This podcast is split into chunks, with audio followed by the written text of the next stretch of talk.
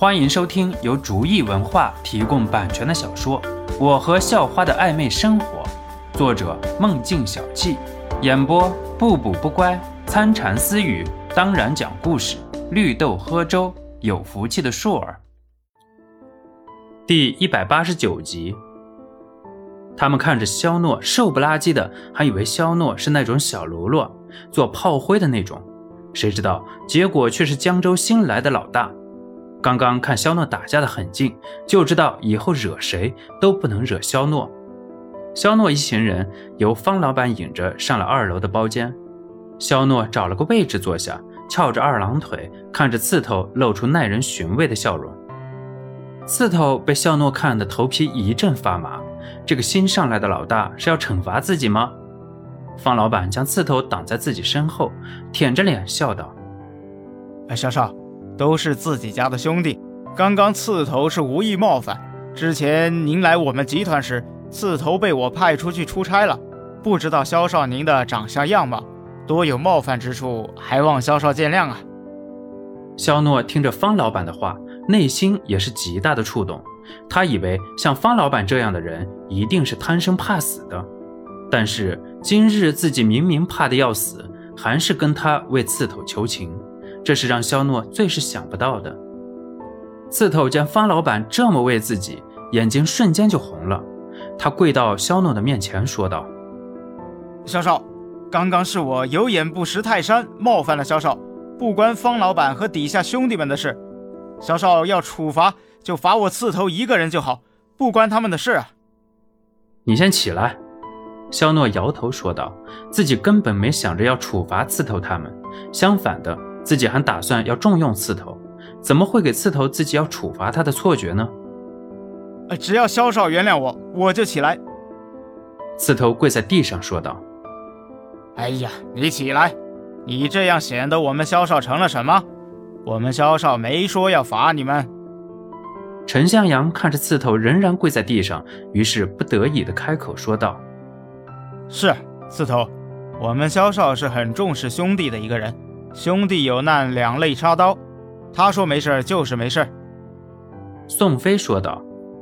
见众人这么说，刺头跪在地上望着肖诺。肖诺见刺头望过来，也点了点头。可能是我之前的做法有些欠妥当。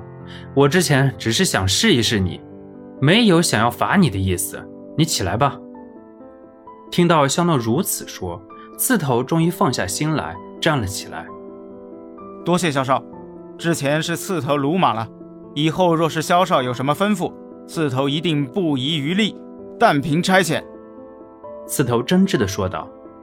肖诺站起身来，拍了拍刺头的肩膀：“放心，我以后不会亏待你的。”是萧少。刺头道。哼，方老板，这是让我大开眼界啊！肖诺看着方老板，笑眯眯地说道。一听肖诺这么说，方老板瞬间被吓出一身冷汗。不是都没事了吗？肖少也原谅了刺头，怎么突然又提到了自己？呃，肖少何事？是小的做的有什么不对的地方吗？方老板颤颤巍巍地说道。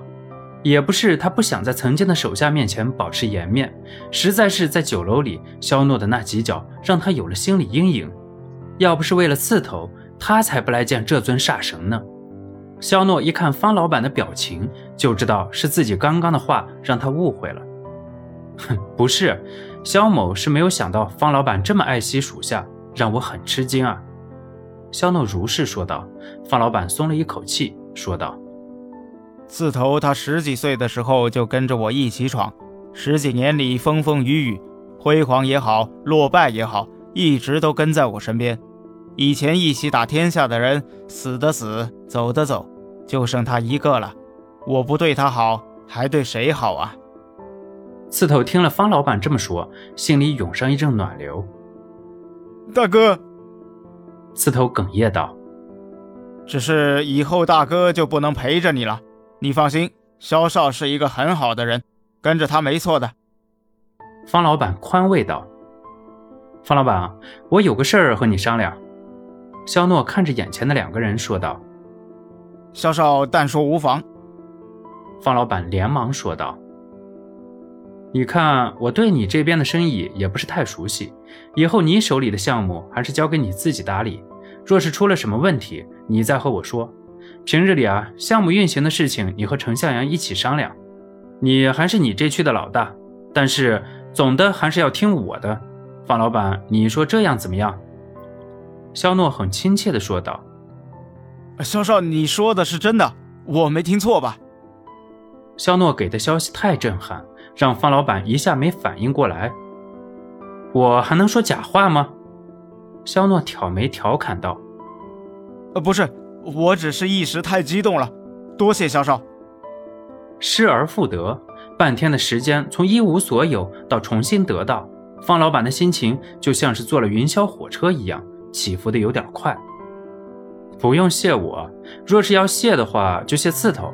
我是看在刺头和你的兄弟情谊，才做的如此决定。